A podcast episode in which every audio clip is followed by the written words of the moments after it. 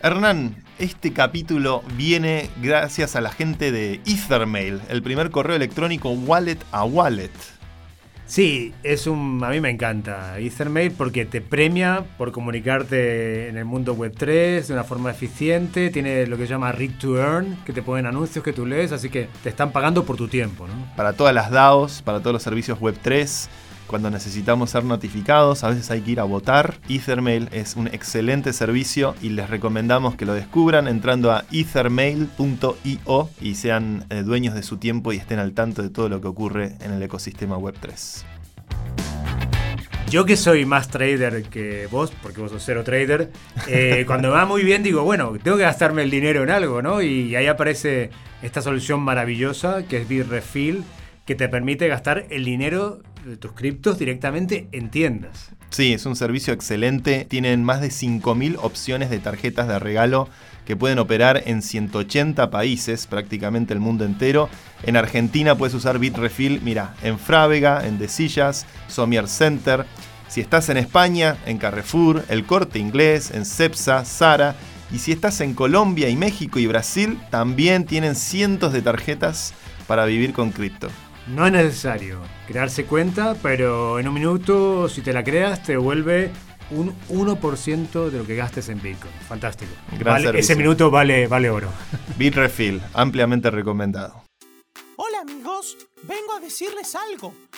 La inversión en criptoactivos no está regulada. Puede no ser adecuada para inversores minoristas y perderse la totalidad del importe invertido. Es importante leer y comprender los riesgos de esta inversión que se explican detalladamente en esta ubicación, podland.com barra aviso. Y ahora disfruta del podcast. Amigos de ¿Por qué no te habré hecho caso? Estamos ante una nueva semana cripto, sigue la debacle, siguen destapándose las verdades del caso FTX y seguiremos con nuestra digresión de qué es lo que está ocurriendo en el ecosistema para poder entender mejor sobre cómo podemos transformar la industria financiera. ¿Por qué no te habré hecho caso? Un podcast de Santi City en el que te contamos todo sobre el mundo cripto dirigido por Hernán Zin y producido por Podland, la revolución del podcast. Hernán. Santi parece que la marcha de los cisnes negros se ha, tomado una pequeña pausa. Parece que venía Genesis de Digital eh, Currency Group, que era el próximo Barry Silver, el próximo en caer, pero parece que no ha caído. Genesis es un prestamista muy grande que le, le prestó a FTX, bueno, parecía que se caía esta empresa que tiene un agujero de 3 mil millones ya iba a ser el, el próximo cisne negro. Se baraja en cripto Twitter de Crypto.com, pero salió de Crypto.com a desmentir. Son sponsor del mundial, Crypto.com. Sí, estaría muy loco que, quiebren en medio del mundial. Eh, sería muy paradójico. Ya salió a Crypto.com a decir: no, no, no, aquí están nuestras cuentas. Binance mostró sus cuentas. Géminis no mostró las cuentas, el Proof of Reserve. Igualmente esas cuentas no están auditadas. Yo te hago un papel. De hecho, hubo una cosa con Crypto.com que le pasó dinero a Gate.io y se le devolvió. Sí, hubo una maniobra. Muy rara ahí. Lo único que genuinamente puede demostrar eh, con certeza proof of reserves es lo que esté hecho como DeFi. O sea, lo que esté hecho genuinamente con smart contracts, que puedes entrar a Etherscan o a cualquier explorador de bloques y vos mismo puedes mirar y decir, ah, mira, tienen todos estos Ether o todos estos, no sé, BTC, eh, eh, desde cualquier lugar digital que sea, tenga acceso al blockchain. Este, pero bueno, es, bueno que haya una movida en la industria hacia una mayor transparencia eh, por parte de los sexes, vamos a empezar a llamarlos así. los CFI, los, la finanza centralizada. Las finanzas centralizadas, el CEFI, ¿no? CFI. Sexes, eh, me gusta, sex. en el final te garchan un poco, ¿no? este, pero bueno, es, eh, a mí me impresionó mucho el número de Binance, que era gigantesco. Tenían casi. Eh, no, perdón, me equivoco, de Coinbase.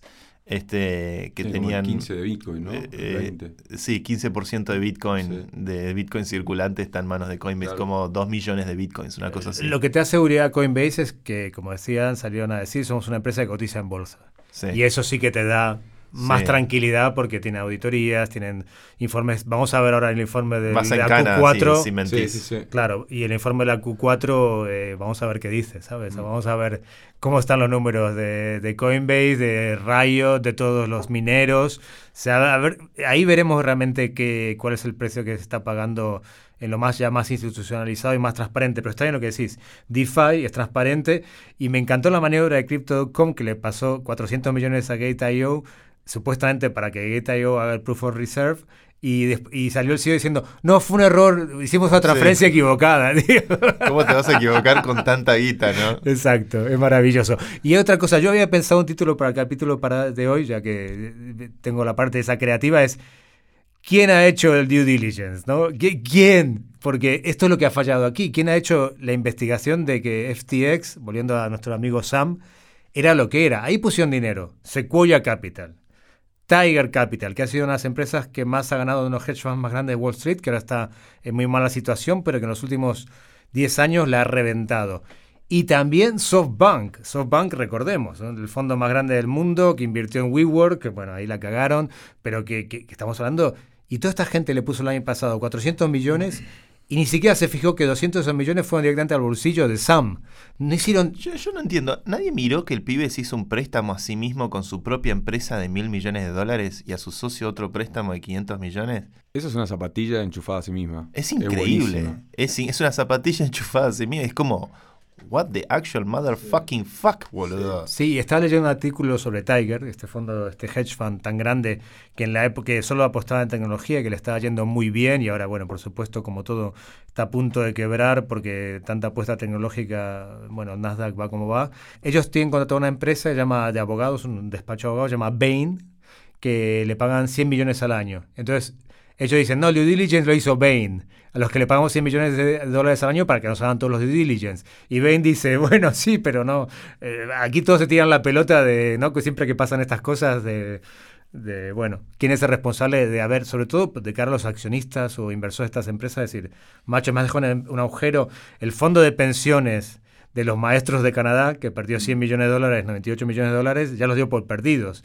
Y el jefe de ese fondo de inversión, que bueno, es el 0,03%, tendrá que dar explicaciones de por qué metió dinero en FTX, ¿no? Esto ha generado, y no hablemos ya de la corrupción en el Partido Demócrata. Al final New York Times se ha puesto las pilas y después de varios artículos totalmente que no están a la altura del que es el New York Times. Mucha eh, presión tuitera tuvieron. Sí. Mucha presión tuitera. Hubo una campaña ayer eh, para, para bloquear eh, New York Times. Al fin sacó un artículo en el cual explica que tanto Sam como su mano derecha se pusieron a hacer lobby político a lo bestia. 400 millones para el Partido Demócrata o X millones fueron el segundo donante del Partido Demócrata. Y lo que hacían antes de mandar el, eh, el dinero era hacerle una encuesta al candidato a ver cuánto cuán cripto era. Le mandaban un cuestionario y decía, y si era muy cripto como el de Pensilvania, el que ganó, el que lleva la capucha, fueron al que más le dieron. Porque es súper pro cripto. Entonces, ahí ya le estaban comprando a voluntad de los políticos americanos, también al Partido Republicano, porque un socio se dividió. Eh, Sam hacía rep- republican, eh, eh, demócratas y su socio hacía eh, republicanos. Republicanos. Lo que dice el New York Times es que fue hecho a un nivel de chapuza, de improvisación, que ha violado todas las reglas de cómo se da dinero, que hay mail- mails internos de FTX diciendo a la persona, a una secretaria, esto lo pongo a mi nombre o nombre de FTX o nombre de Sam, esta donación para el, que- para el, CAC, eh, para el Super PAC de Wyoming, ¿a nombre de quién va? A ese nivel de El- locura mental, Eh, vamos. ayer Sam tuiteó, viste que de repente sale de los, de- del exilio, que el 30 de noviembre él estaba anunciado para un evento que hace Y el que New va a York ir. Times y que va a ir.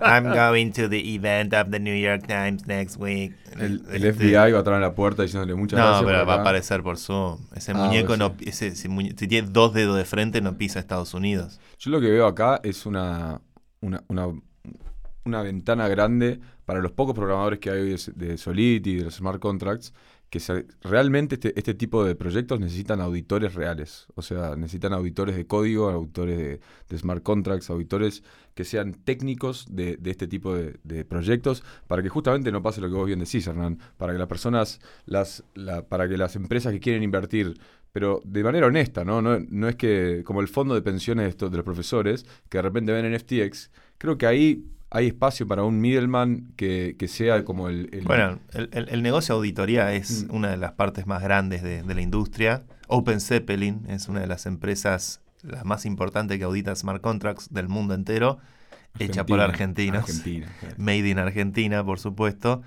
Este, el, vos recién mencionabas a Sequoia. Yo me acuerdo en, cuando hice Y Combinator en, en el 2015, todos los martes, lo mejor de Y Combinator era el dinner de los martes, que juntan a los mil emprendedores este, que están haciendo el, el- el curso o el, el- el accelerator, ¿no? Como dicen ellos. Eh, y traían siempre a un grosso, a un unicorn founder, un Zuckerberg, no sé, alguno así. Te dicen, tipo, no puedes tuitear nada, esto es totalmente secreto, nada de que es, don't, don't leak information about this. Fuck you, vamos a hablar de lo que se hablaba ahí. Este, un día aparecieron los cinco chabones, cinco partners de Sequoia. Yo me acuerdo, le decía a Pia, estos tipos son súper spooky estos pibes, porque eran cinco clones este, que juegan en el mismo club de golf, o no sé, eran estaban como perfectos, la misma camisa, el mismo coso de Patagonia, ¿viste? Eran como los robots Mr. salidos de. Sí, Mr. Smith, salidos de Stanford. Este. Y. Y claro, es este, este juego de estatus eh, muy fuerte que se juega en, en Silicon Valley eh, y que tiene, eh, al final del día, yo creo que el, signaling o cómo, cómo funciona la industria, es, es obvio, tienen sus analistas, tienen sus, sus personas que miran, pero terminan invirtiendo por calentura. Este, una de las estrategias secretas, esto dijeron, no lo digan muchachos, esto no se comparte, eh, que no salga de acá. Bueno, acá en exclusiva para por qué no te habré hecho caso, la estrategia macro de Sequoia es ser siempre dueños del 20% del Nasdaq. Todo lo que Wow. llega al Nasdaq, 20% tiene que ser de ellos. A eso juegan, Bowling. a eso juegan. sí. Claro, es casa mayor. Justo salió un artículo muy bueno en- también en el New York Times que está reivindicando sobre cuando ATT compró Warner, que fue un escándalo, que salió el tema antitrust. que Ahí hubo- se rompió todo. Eso, eso lo rompió la burbuja, ¿no fue una de esas? Perdió 11 mil millones nada más. Eh, nah, y Una destruyeron, bicoca. destruyeron HBO, destruyeron CNN Plus, destruyeron muchas cosas por querer. Primero, ATT, visionarios compraron DirecTV, otra, otra cagada porque ya la televisión satelital se iba al carajo, pero la compraron y después dicen, oh, vamos a comprar Warner, así tenemos la verticalidad. Acá solo queremos a YouTube y a Spotify. Claro, exactamente. Exacto. Y a No, pero no, ni siquiera vieron venir, entonces hicieron, fue terrible. Y te cuenta que, que los fondos de inversión es el amigo del amigo que le cuenta y hay una competición por llegar primero, que, que uno se cree que es... El otro día lo hablábamos, ¿no? Tendemos a sobrevalorar a la gente toma decisiones y tiene mucho poder, ¿no? Y ayer le- leyendo las meditaciones de Marco Aurelio, hay al principio ahora una frase sobre los patricios, Mm. de los millonarios, de cómo los admiramos y que no tenemos que admirarlos, porque en realidad muchos políticos y mucha gente de estos fondos de inversión son van como nosotros por la vida, un poco a la intuición, improvisando, chapuzas, digamos, no, digamos, no pensemos en que son gente, por eso cuando viene alguno con alguna actividad conspirativa siempre digo, no conoces a los políticos, no les da para una segunda lectura de hacer una conspiración, de derribar las torres gemelas, Bush, no le da para eso, ¿no? Entonces, eh, lo que se está descubriendo es que los fondos de inversión, tanto con eh, SoftBank, con WeWork, o con la aplicación para pasear perros que pusieron 300 millones, hacen cada estupidez de repente, ¿no? Sí. Que dices, ver, eh, yo quería hablar con vos porque sé que... No, pero quería hablar con vos porque sé que lo conoces muy bien por dentro ese mundo. Entonces quería que me des tú el alfa y ya me lo has dado, ¿no? El 20% del Nasdaq, sea, sea SPACs o sean cosas más legítimas. Todo lo que está en el Nasdaq, 20% tiene que ser de Sequoia. A, a eso juegan. Este, Bien. Imagino que los otros fondos eh, de- tienen la- estrategias similares, benchmark, no sé, todos los típicos. de- en- en- en- ¿Cómo qué es Silicon Valley? ¿Qué hab- ¿De qué hablamos cuando hablamos de Silicon Valley? Silicon Valley es la, co- la parte del noroeste americano en California, la parte norte, donde que va de- yo diría que va de San Francisco. A- Una vez vi un mapa que me hizo mucha gracia. En San Francisco está lo más soft, que son los diseñadores, los front-end developers, lo- la parte más estética. Y a medida que vas bajando por, por la, autopista y vas llegando a Palo Alto, Palo Alto es donde está la Universidad de Stanford, que es de donde sale toda la materia gris y el talento y gente, realmente es una universidad ex- extraordinaria. Este, en Palo Alto, ahí tenés los fondos de inversión eh, y ahí existe lo que se llama Sand Hill Road, que es la famosa, una famosa ruta, que es, en- en esa ruta están todos los Sequoia. Yo me acuerdo, en el, eh, en el 2009 tuve mi primera reunión con Sequoia. Ah, sí. Sí, sí, sí. Este, y eh, Sequoia son los número uno. Siempre fueron como el, el fondo de Venture Capital legendario que, que estuvo atrás de Apple, que estuvo atrás de Facebook, que estuvo atrás de Google, que estuvo atrás de todos los deals eh, enormes. Y obviamente en, en estos procesos de negociación, muchas veces lo que pasa entre el emprendedor y el inversor, si es una- un, inversor que quiere, un emprendedor con pelotas. Un emprendedor con pelotas que es, un emprendedor que dice, que no no, no, no tengo certeza si esto ocurrió o no con Sam Bankman Fried, pero, pero este es un emprendedor que dice, no, vos invertí, yo, yo por temas de competencia no te muestro mi balance porque es un tema estratégico y ese y es a- a- en ese ese juego existe. Ah, sí. Obvio, em- eh, eh, hay, hay una puja de poder entre los inversores y si un emprendedor ve que ya re- eh, recibió eh, inversión de otros fondos AAA, un fondo AAA no se quiere quedar afuera de eso y a veces el fondo de ese AAA te va a ofrecer más guita para sacar al otro. Este, es un juego muy, muy eh, es- es capitalismo puro, capitalismo del más fuerte. Y a veces el, el- el emprendedor puede, tiene su manija de mira, cierta información, te la voy a que sea, es mi derecho. Somos una compañía privada, o sea, es, es cómo funciona ese proceso de due diligence. No siempre es a los, a los inversores más rookies. Este, sí, obvio, te dan vuelta toda la compañía, te miran todo, el, in- el inversor rookie está, no, sí, mira, mira, mira, ¿qué está haciendo el fondo de Venture Capital? Le está robando información. No está, Ah, sí. Due diligence es robar información. El inversor rookie le entrega todo, eh, sí, toma, mira mis balances. Y después voy y te lo copio, te, te monto estoy al lado. en pipa y voy, invierto en la compañía en ese espacio en la que ya invertí con tu información. Es, y, y ese juego eh, no lo juega cualquiera. Wow, qué Este, interesante lo que cuentas. ¿eh? yo me acuerdo con, con cuando me estaba yendo a vivir a Estados Unidos, una conversación que tuve con mi vieja. Le digo, mamá, este, bueno, por suerte ahora, no sé, voy a ir a un país serio, este, viste, no, no van a ver esta jugarreta. Yo venía a hacer política, viste, que me había desgastado. Y mi vieja me dice, pero vos te pensás que los de acá sa- sa- saben hacer jugarreta, los de allá son 10 veces, mil veces mucho más vivos que los que están acá. Totalmente. Y es así, o sea, eh, pero bueno, este... Y despiadados. ¿eh? De- despiadados. Este, pero bueno, volviendo a mi reunión del 2009, yo con Emiliano Kargeman, este, que soy fundador y CEO de Satellogic, una empresa que hace nanosatélites, este, para mí fue un gran maestro, un gran mentor. El día que pase por Madrid lo traemos para hacer una entrevista porque Emi es una leyenda viva de- del software argentino. Con Emiliano Kargeman, Martín Añasco y Diego Meller. Martín y Diego son fundadores de Libra, también mega emprendedores argentinos, hicieron dos compañías con dos ex, o sea, son emprendedores. Entre, nosotros cuatro somos muy amigos y, y decidimos hacer un proyecto medio en joda, medio en serio, que se llamaba Woofy Bank. Que yo, gracias a ese proyecto, después me metí en las criptomonedas. La verdad es que fue una muy buena experiencia. El Woofy Bank era un proyecto que era, eh, en base a tu reputación en redes sociales, te dábamos una moneda virtual. Y medíamos tu reputación en Twitter, aplicando el algoritmo que usa Google para las búsquedas, lo aplicamos a los retweets de Twitter, el algoritmo de PageRank, y hicimos una suerte de reputation rank o de people rank en Twitter. Y en función de tu reputación, este, te distribuíamos esta moneda virtual y imaginábamos que podíamos vender eso a, a marcas que quisieran auspiciar influencers, que es la industria que vino después. Estamos hablando del 2009, que la industria del influencer o la palabra influencer ni siquiera existía, pero bueno, nosotros con nuestro experimento de usar el algoritmo de Google en Twitter para hacer una moneda virtual, armamos esto llamado Woofy Bank. Eh, Woofy eh, viene de, una, de un cuento de ciencia ficción escrito por Cory Doctorow que se llama Down and Out in the Magic Kingdom, que ocurre en el siglo XXII y ocurre dentro del Magic Kingdom en Disney, donde la moneda con la que la gente transacciona es una moneda respaldada por la reputación de la gente. Tu reputación es tu valor económico. Y entonces nos pareció un flash como ese sistema, ese modelo económico y lo llevamos al, al- lo, tratamos de replicar con esto que llamábamos eh, Woofy Bank. La moneda en, en el libro de Cory Doctorow se llamaba Woofy. Entonces dijimos, bueno, vamos a hacer el Woofy Bank en el mundo real.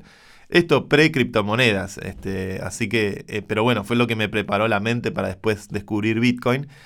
Y lo hicimos eh, eh, el año anterior, en el 2008, con Popego habíamos llegado, Popego una consultora de, Big Data que, que- que armamos con Emiliano, habíamos llegado a la final del TechCrunch 50, que era la competencia de startups por excelencia, la más importante de todas. De hecho, si miran la serie Silicon Valley de HBO, la primera temporada son los pibes tratando de llegar al TechCrunch 50. Este, nosotros este, aplicamos el año siguiente, 2009, nos miramos entre nosotros y dijimos, bueno, apliquemos con el Woofy Bank al TechCrunch, a ver si, si llegamos, ¿viste? Era un proyecto, para todos era un side project, no era un proyecto principal. Y terminamos llegando a la final de vuelta, por segundo año consecutivo, llegamos a, a, la final y era un proyecto que nosotros lo estábamos haciendo experimentalmente, jugando con algoritmos, jugando con Twitter, jugando con el concepto de moneda virtual. Lo armamos, le, pusimos un logo, lo hicimos más o menos serio y terminamos en la final de vuelta por segunda vez, en la final del, del Bank. entonces, a nosotros lo que dijimos con, con mi amigo Martín Añasco, que lo quiero muchísimo, dijimos, este, bueno, hagamos un documental de esto. Nos tomémonos esto medio en joda. No, no, lo hagamos. No tratemos de hacernos millonarios con esto, porque, no sé, estamos con muchos quilombos cada uno. Pero vayamos a San Francisco, vamos al concurso, nos disfrazamos de computer scientist de la década del 50 y filmemos todo lo que podamos y armemos un documental. Hicimos un documental que dura dos minutos. Hicimos el trailer nada más. es que no me conocías todavía. Eh, no estaba en tu vida, sino es un gran documental. Que llamado. Es un gran tendría que haberte llamado. Estabas ahí en, que la fue, guerra. Que fue nuestro viaje a San Francisco en el 2009. Si alguno lo busca en vimeo.com lo va a encontrar. Software is the new rock. Software is the new rock. Este, y es nuestro viaje a San Francisco donde está nuestra reunión con Sequoia. Este, y nos metemos en el. En las, oficinas de Sequoia son espectaculares, ¿viste? No sé, la secretaria, no sé de dónde la sacaron, pero era una Miss Universo, era todo rarísimo. Eh, y me acuerdo que picheamos a todos los partners de Sequoia y nosotros no estábamos en plan, me estoy jugando la vida en esto. Fuimos tipo, bueno, vamos a ver, qué, qué onda, ¿viste? ¿Qué carajo me importa? Hicimos la demo, la demo yo me traje. Después nos mandaron el video de la demo para que la estudiáramos, hiciéramos una mejor presentación. Fue todo medio experimental. Pero yo lo, que aprendí de, todo ese ecosistema, ese mundo de Silicon Valley, es que funciona muchísimo por relaciones, es un club, eh, tiene un, mecanismos de pertenencia y signaling de estatus importantísimos. Ir a Stanford ayuda un montón, o haber ido a una Ivy League en Estados Unidos ayuda un montón. No necesariamente es ese el factor, si apareces con una empresa que está facturando mil millones de dólares, te van a tirar la alfombra roja donde sea que vayas. En los últimos años, en esa época no, pero en estos últimos, en, en estos últimos 5 o 7 años, Latinoamérica se volvió muy atractivo para Silicon Valley porque es un, eh, ámbito de high growth donde hay mucho mercado para desarrollar, mientras que Europa y Estados Unidos o China ya están muy desarrollados desde el vamos. Este, por lo cual, en esa época Latinoamérica no era tan atractiva. Nosotros éramos muy extraterrestres viniendo de Argentina. Prácticamente los cinco argentinos que vivían en San Francisco ahí, nos conocíamos todos. Obviamente, no sé, yo, yo viví con ilusión, obviamente, la competencia el, del TechCrunch y demás, pero me, quedaba muy claro que nunca íbamos a ganar la competencia, que los ganadores ya estaban decididos desde base a, dónde iba a invertir Sequoia, donde Sequoia decía, bueno, va a ganar este, va a ganar este, en base a, su juego. Como el bar. Este, como el bar, como exactamente como ese maldito bar que está arruinando el fútbol. Este, em, así que nada, fue, es, es es un ambiente obviamente hiper competitivo. Una de las cosas que se dice, eh, por ejemplo, a los, a los estudiantes de Stanford les dicen que son patos, ducks, porque, y esto lo ves en todo Silicon Valley, porque del agua para arriba, tranquilitos, pero del agua para abajo, pi, las, patitas. las patitas se mueven sin parar. Mm. Y es todo así, como vos están todos jugando al póker. No, bueno, qué bueno lo que estás haciendo, no sé qué, y por adentro, por atrás, están sacando mil cuentas por segundo de, cómo esto estratégicamente los ayuda en determinado objetivo económico. pura y exclusiva. Entonces, entonces, esto, esto explicaría por qué el due diligence se hizo tan mal con FTX, ¿no? Porque él tenía la potestad con el poder que tuvo, sus padres eh, ayer salió una foto de, de, mail que estaban sus padres en Bahamas en su, en su penthouse de 40 millones, hablando por teléfono el padre frenéticamente, que viene de Stanford, los, los dos padres, eh, justamente. Eso explicaría por qué no se pudo hacer un diligence más exhaustivo. También eh, todo empieza con Alameda, empieza en Hong Kong. Él lleva Alameda a Hong Kong y, y en realidad Alameda es un invierte, es una- eh, hacían fran- eh, high frequency eh, trading, no sé qué, y él lo que se crea FTX para tener más capital para invertir. En realidad fue una jugada de decir, bueno, me creo un exchange y ahí tengo más liquidez y encima puedo ver a qué está jugando la gente y puedo jugarle en corto, que fue lo que terminó haciendo, un chanta total, porque al final cuando se empezó a usar no solo su propio token, el, el FTT, sino que cuando ese token bajó empezó a usar la- los activos de los propios... eh, No, es- los custodial de la gente, fue, no, fue un un- horror. fue una locura lo que hicieron. Ya solo tener un exchange y un hedge fund conectados por las mismas personas es poco ético. Totalmente. Porque el, el exchange te va a dar visibilidad sobre los trades. Es lo de, de lo que acusaban a Robin Hood en su momento. El negocio de Robin Hood, la famosa aplicación de, de trading de, de acciones americana, eh, que es muy fácil comprar y vender, comprar y vender, es que al final del día ellos lo que donde más se beneficiaban era vendiendo la información del order book a lo- a- a- para hacer trades lo- con los grandes fondos. O sea, les- es una especie de, f- de- de sondear dónde está el sentimiento del mercado, cómo piensa el retail investor, y vos como, como ves los, los- las, las órdenes de los retail investors que quieren comprar esto o quieren vender esto, eh, vos te anticipás a lo que los retail investors quieren hacer y vos haces tus maniobras en función de esa información, adelantándote al retail investor. Sí, su hook era la tasa cero. Exacto. Sí, sí, sí. tu- de hecho, tuvieron un juicio por eso, ¿no? Por la venta de información y fueron muy penalizados por la SEC. Y de hecho, cotiza en bolsa y se ha ido en picado. Yo, yo- no deja de bajar Robin Hood, lo cual me alegra porque creo que la, un, un peligro de esto, y ahora si queréis hablamos de trading, pero la gamificación del trading es muy peligrosa. Cuando se vuelve Robin Hood, te caen estrellitas cuando ganás, te salen globitos, toda esta pelotudez. El trading es algo muy serio, estás jugando el dinero que te costó mucho tra- ga- tra- ganar trabajando. eh, entonces la gente con el, el gamificación es como un juego, no se da cuenta de que está jugando dinero de verdad, no se da cuenta que el overtrading, hay que hacer tres trades por semana y tenerlos muy claros y si no, no lo hagas nada, porque donde más se pierde es cuando decís, bueno, gané y me trotara rápido. No, espera que el mercado vaya. Ayer me preguntaba uno de nuestros oyentes en Twitter, bueno, ¿qué- ¿cómo va el mercado? Bueno, el mercado va lastimado, tardará tiempo en recuperarse y si no viene ningún cisne negro, estará la- lateralizando, que es lo que hacen los mercados la mayor parte del tiempo, es lateralizar. La gente se cree que son todos picos y valles, ¿no? Y, y no, eso cuando pasa un cisne negro cuando hay una noticia de la Fed, pero en general los mercados van lateralizando y hay una franja la cual puedes tradear. Ahora la franja en cripto se ha vuelto tan pequeña, porque tan poca liquidez, Sí. que va de 16.000 a 16.500 y baja. Y Igual- Ether va de, igual. de 1.000 a 1.200 y baja. Poca liquidez era el 2013. Sí, ya Eh, lo sé, ya ya lo sé, pero te digo.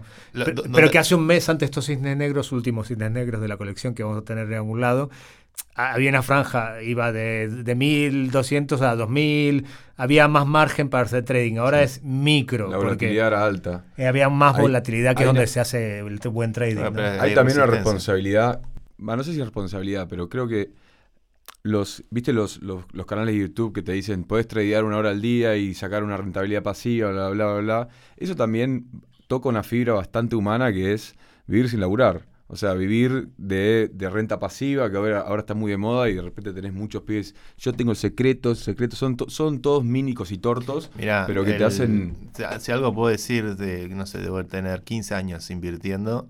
Este, a medida que me puse más grande, tampoco soy un veterano, ¿eh? hay gente que tiene 30, 40 años invirtiendo.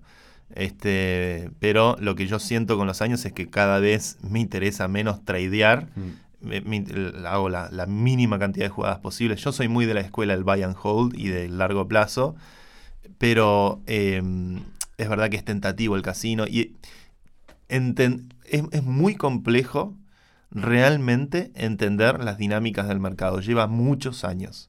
No se aprende de un día para el otro. Mm. Uno, para poder realmente en tu cabeza internalizar los efectos que puede tener una noticia en un diario, lo el efecto que puede tener el sentimiento que se ve en las redes sociales y poder dimensionar y, y- y- y realmente pesar si eso va a generar algo bullish o algo bearish o lo que sea, lleva muchísimos años de recorrido y de experiencia y de entrenamiento consumiendo esas noticias, viendo la, la causa, el efecto de todo lo que se conversa y se dice. Y no es algo que, que yo, yo siento, me acuerdo los- las primeras veces que invertía, este, no, no, salió una noticia en el New York Times, me va a ir toda la mierda, vendo. Sí. Y también disociarlo, Rookie mistake. disociarlo de tus propias emociones. Y ¿no? disociarlo de las propias emociones. Este, lleva muchísimos años y aún así, hoy, al día de hoy, no, no, siento que tenga ningún tipo de mastery sobre esas cosas. Obviamente creo que viene lo de FTX y uno espera un efecto, pero, pero, pero qué sé yo, mira, una cosa interesante es que dentro de todo eh, la, la, resistencia de la cual Bitcoin y Ether encontraron no fue tan grave como lo que pasó a mitad de año. Este Ether particularmente se sostiene relativamente bien. Eh, al final, a la larga, el mercado racionaliza las cosas. Yo creo que hay, hay yo soy muy del fundamental, lo digo siempre, pero me parece que, que, el valor tecnológico de las cosas se entiende con el tiempo. Y bueno, es cuestión de... Eh, También hay una cosa que muchos, muchas personas que están viendo hoy el precio, el precio, viste que todos, no todos, pero la gran mayoría de, de los que no conocen el, el, el fundamental de la tecnología, eh, te dicen, che, se está muriendo, ¿cómo está? Viste, nosotros que estamos metidos. Sí. Y, y creo una respuesta sana y natural es decirle, bueno, anda mirando los pisos de cada año. ¿Viste? Mirá sí, los pisos. Sí. Bueno, los pisos de cada año. Eso da perspectiva. Y, y, fíjate, y fíjate cómo va aumentando el valor que se re, ve reproducido en el precio, ¿no? Es como. Sí, pero sí que ha habido, a ver, yo en ese sentido sí que sufrí una pequeña desilusión. No grande, porque siempre lo hablamos aquí y siempre era lo que yo te preguntaba mientras siga aprendiendo de ti de cripto, que este ha sido un año de aprendizaje para mí, escuchándote, Santi, es. Vale, son herramientas maravillosas, son herramientas neutrales, pero la, ahí está la condición humana, ¿no? Y por ejemplo, pongo el ejemplo de Helium, que alguna vez te pregunté y tú me miraste con cara sospechosa. Cuando me miras con cara sospechosa, mm. tengo que empezar a acojonarme. Porque estaba haciendo una serie en el pasado para Vanilla, que es un grupo muy grande, y mi director de fotografía, emocionado, decía: Me acaba de llegar el aparatito de Helium, de HNT. HTN, perdón, cuál es el, el, ticker. Y me decía, ya me compré 250 euros, llegué a mintear en mi casa el Helium, no sé qué. Bueno, salió un reportaje sobre Helium, una chantada. Había, en la página web ponían que tenían contratos con Salesforce, con Lime, que les proveían toda. Era mentira. El New York Times llamó a Salesforce y a Lime y dijo que no había ningún contrato. Entonces vos te compras el aparatito para minar mm. en tu casa, te gastaste 250 euros en una página web que todo es mentira. Entonces te han estafado, es una estafa, obviamente. Espero que esa gente también vaya presa. Espero que mucha gente vaya presa. También los influencers, esto de los que hablamos. ¿Te imaginas eh, Hernán presidente? Sí. al paredón. Preso, no, me, me, me, da mucha rabia. La gente se apuecha de los newbies, de gente que tiene una tecnología con no, ilusión. Y, y, los de HN, estos los de Era que una moneda que estaba en puesto, puesto 80 cayó en picado porque salió que no tenían ningún acuerdo con Lime, ningún acuerdo con Salesforce, que no tenían ningún acuerdo con nadie, que era todo mentira. El New York Times llamó a Lime, no los conocemos. Y, y el, el, aparatito estaría calculando números primos. Dale. Exacto. y lo que hicieron fue estafar a un montón de gente, vender cientos de miles de aparatos. Como los semáforos de Buenos Aires. Sí, ¿Saben eso? Buenísimo. Ah, los semáforos de Buenos Aires, el, el tipo que diseñó el microchip que cambia las luces de los semáforos este, como para poder cambiar la luz del semáforo usas el 1%, menos el 1% del microchip, el otro 99% del microchip está calculando números primos. ¿Ah, sí? Entonces, cada vez que caminen por Buenos Aires y miren un semáforo, sepan que ese semáforo está calculando un número primo nuevo. Es una computadora, es una... directamente. Pero, ¿y eso para qué le sirve? Para nada. está bueno, si descubrís un número primo nuevo, es sí. como un hito matemático, no son tantos sí. los que hay. Este, ah, vale. Pero, este, pero es un dato curioso para, para, los porteños. Por eso, entonces yo estoy muy desilusionado con el sistema sabiendo, porque lo hemos hablado muchas veces, que pero no me imaginé que había tanto chanta, tanto chanta, porque son... Sí, estamos este hablando, es el, el, Far West. Estamos hablando de, de, de, de, monedas que han cotizado mucho. Curioso, porque leyendo la historia de Sam Bankman-Fried, que eh, él se hace famoso en cripto cuando rescata SushiSwap.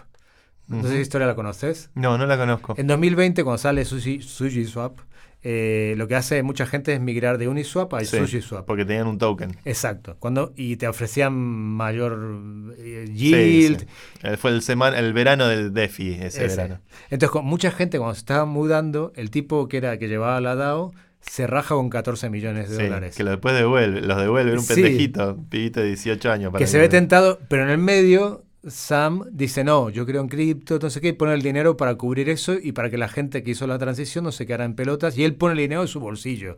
Y ahí se convierte en un héroe cripto. No sé si era de su bolsillo, ahora sí, no lo dudo. No, la mano, de, de, ahí que cosió el pantalón. Del bolsillo de Caroline. Y, pero lo que, sí, y eso y lo convirtió en un héroe cripto. Estaba leyendo Claro. un artículo de, de- de una de estas, estas revistas de Wire del año 2020 diciendo el salvador de cripto y la foto de este cuando ya era, era delgado y joven y tenía esos pelos de loco, eh, como explicando que había Sí. salvado eh, Sushi Swap porque la gente no podía perder, porque no había que perder la confianza en el sistema. Dos años más, tarde más tarde destruye el sistema el hijo de puta.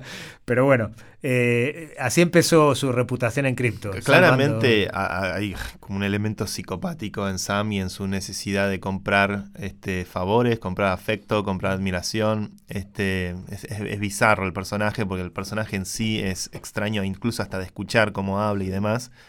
Este, eh, Yo lo veo más como un peón. Honestamente, no, no es tinfoil hat esto, pero re- realmente yo lo veo más como un peón de alguna jugada en conjunto. eh, sí, pero tampoco hay que desprender las No, responsabilidades. no, no de la estoy desprendiendo gente. las responsabilidades, ¿eh? Pero digo como que por ahí es un pibe y le dijeron, che, ¿por qué no haces esto?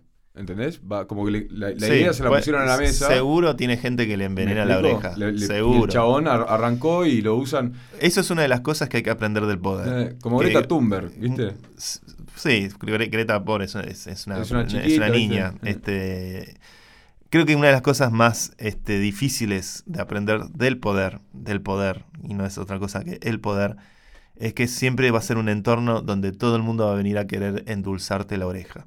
Todo el mundo como Otelo que lo envenenan por la oreja, este, te van a venir a, a chamullar, te van a decir, este, ¿por qué no haces esto? Porque mira, si haces esto te va a pasar esto, vos vas a ser el mejor, vos vas a ser esto. Y un chico de 25 años, como este pibe, este, con mucha plata muy rápido, eh, no sé si estás eh, con la experiencia o mentalmente preparado para entender ese que las presiones, cuando, cuando se habla de que una persona tiene mucha presión, la presión es eso. Es eso, que vienen y te endulzan la oreja. No vienen y, y te dicen, hace esto, no. Es todo lo contrario, es, Indirect approach. ¿qué necesitas de mí? Te voy- Exactamente, la aproximación indirecta. Este, este, y yo eso lo he aprendido, yo al menos en mi, en, en- en mi experiencia personal a lo largo de mi vida, lo he aprendido a los golpes, haciendo política con el Partido de la Red, o, o no sé, hoy en día con el Proof of Humanity, este, la manipulación. Hay mucha gente que está queriendo manipular y, no se da, y mucha gente que es manipulada y no se da cuenta. Y la manipulación este, mal orientada, tóxica, es eh, siniestra es, eh, y es muy peligrosa. Y si no estás curtido, si no tenés experiencia, si no tenés eh, realmente principios que te guíen a lo largo de la vida, que te ayuden a discernir qué es chamullo y qué, importa, qué es lo importante y qué es eh, pura manipulación, este, vas a quedar, vas a ser víctima de, de- de- de- cometer decisiones estúpidas donde te terminan, sos el boludo. O sea, el boludo es el que iba al, frente en el campo de batalla, ¿no? Con la boleadora, el boludo. Y ahí quedó el boludo. Este, en- entonces, es, y aprender eso para mí lleva experiencia. Eso no te lo puede enseñar una universidad, no te lo puede enseñar un maestro. Por ahí un mentor o hay cierta. Uno tiene que rodearse. Hay una famosa frase de la película Wall Street en, eh, que Gordon, a Gordon Gecko le dice a Charlie Sheen, su, su, men- su mentoreado: La vida de todo hombre hay que tener dos cosas: un mentor y un mentoreado. Este, y para poder atravesar el mundo financiero, sin duda, es que a la hora de manejar la guita, los ahorros de la gente, hay que saber elegir quién te va a mentorear. Y el mundo de la tecnología también. Para mí, una de las, uno de los mejores filtros que al menos yo tengo para entender qué es bullshit y qué no es bullshit es mirar GitHub. Eh, GitHub es la red social por excelencia de programadores, donde están todos los proyectos, eh, donde se almacena y se administra el código abierto de todo lo que está ocurriendo en Ethereum o en cualquiera de las blockchains que, que mencionamos aquí. Eh, y generalmente a mí en un ámbito de software me parece que la opinión del programador que entiende efectivamente cómo esto manipula la memoria de una máquina, la memoria de un sistema, este, tiene mucho más rigor que el financiero que está especulando y simplemente ve lo, superficial, es decir, el, precio de las cosas, y no ve lo que efectivamente esa cosa hace. Eh, y en esto eh, hablamos mucho de Sam, pero también es importante, obviamente la- las malas noticias venden más que las buenas noticias, pero como decíamos en el programa pasado, Vitalik no se cayó del lugar donde estaba. ¿Por qué? Porque Vitalik es programador. Este, eh, y así como Vitalik creo que podemos mencionar a varios, eh, pero es importante entender la sustancia de, lo que se trata cripto. Este, y es una sustancia digital, es software. Este, y hay que entenderla en términos de software. Este, luego el, precio es una cuestión del, del- Ese suele ser el resultado de un trabajo bien hecho, el precio de algo. Este, si el trabajo está mal hecho, se va a reflejar tarde o temprano en el precio de ese algo. Entonces es importante no perder de vista the substance. Esto lo decía Paul Bucate, que es, eh, Paul Bucate era uno de los partners de Y Combinator eh, y para, para mí yo era fan de él durante YC porque él fue el que programó por sí solo un programita tranquilo que se llama eh, Gmail Hmm. cuando era empleado de Google. ¿Y eso para qué sirve? para guardar todos los recuerdos de tu vida, básicamente, todos los trámites que estás haciendo. Este, pero bueno, para tener un poco de buena noticia también. Eh, antes, antes de que sí. demos la buena noticia y cerremos, yo te digo una cosa más. Una alerta más que hubo. A ver, FTX no tenía ni Board of Directors, ni junta directiva, peligrosísimo no tener eso. ni CFO. Ni CFO. No tenía un director financiero. Era el, tipo este que ha tomado la empresa y dice, no puedo creer. No tienen las cuentas, no, No, tenían... peligrosísimo. No, era una locura. Eso, yo, que, que Sequoia no viera eso, una cosa... Eso es no tener Es- accountability, no tener... eh, pero es, es- Sequoia se metieron de calientes. de- Claro, de- de- de- es- se les paró y dijeron, necesitamos estar acá, porque eh, si, si están otros y no estamos nosotros, nuestro 20% en el Nasdaq va a ser 18. es así. Es así, de calentones se metieron. Y después se, se disfrazan de, de, de Ubermensch, superhombres que... Nada. Venga, no derribemos ídolos que nos Eh, hacen pero- me- mejores a mí me personas. gustaría, si ya vamos a cerrar, eh, una, una frase que creo que viene bien colada a esta conversación y que, y que está en Meditaciones Marco Aurelio, es se puede vivir bien incluso en un palacio. es buena, es buena. Yo, yo lo que quería decir es... Eh, eh, eh, ahora me estás robando las citas estoicas. ya. ¿Eh? Estoy jugando vos- con tu libro que marcaste, no estoy No, robando no, no, no, vos a- a buscar, habrá de Aristóteles, hablar de otras filosofías, déjame a mí. Estoy Ah, sumando, ah, estoy vos- sumando, estoy construyendo por los yo- ladrillos. va- vamos a dividir, ¿no? Vos te, te quedas con los filósofos alemanes, que son los más accesibles, Heidegger, Kant, te los me lees querés todos. matar, Hernán. Vos me querés pegar un tiro en la Y cabeza. yo me quedo con, con, con Marco Aurelio y mis, mis estoicos que tanto quiero, venga. No, algo que no, no quería dejar de mencionar es que sí se ve una leve recuperación, al menos en este último mes, en la bolsa americana, en el S&P 500, este pequeño síntoma, ¿no? De un pequeño, un pequeño alivio de, de un año que fue durísimo, donde hubo una caída de 16, 17 puntos del S&P 500. El S&P 500 son las 500 empresas eh, más eh, cotizadas de todo Estados Unidos, este, y de todo el mundo, no de todo Estados Unidos. Este, y obviamente es un indicador muy fuerte de, dónde estamos económicamente en respecto a- al, ámbito de la inversión. Y, bueno, se vio una leve recuperación, la inflación parece estar logrando contenerse. Este, todas esas cosas también más macro me parece que, que ayudan a, a, vislumbrar de que, bueno, tal vez este, ¿viste? no estemos tan lejos de, que termine un poco la pesadilla. Fue un invierno nuclear el que tuvimos casi literalmente. Es, trágico decirlo desde que estalló la guerra en adelante. Este, pero, pero bueno, ¿para qué existen estos, est- las, las correcciones de mercado? ¿Para qué existen los bear markets? El capitalismo es un sistema que tiene una gran virtud, que es un sistema que permite detectar o diferenciar experimentos exitosos de experimentos fracasados.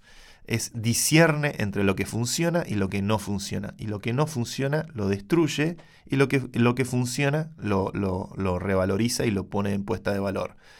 Si el capitalismo no fuera así, si el capitalismo fuera un sistema donde todos tratan de beneficiarse y no admite la posibilidad de un fracaso, no sería un sistema de capital, sería un sistema de seguros, sería insurance. El socialismo es un sistema ideológico que prioriza darle un seguro a toda la sociedad y por ende no diferenciar experimentos exitosos de experimentos fracasados.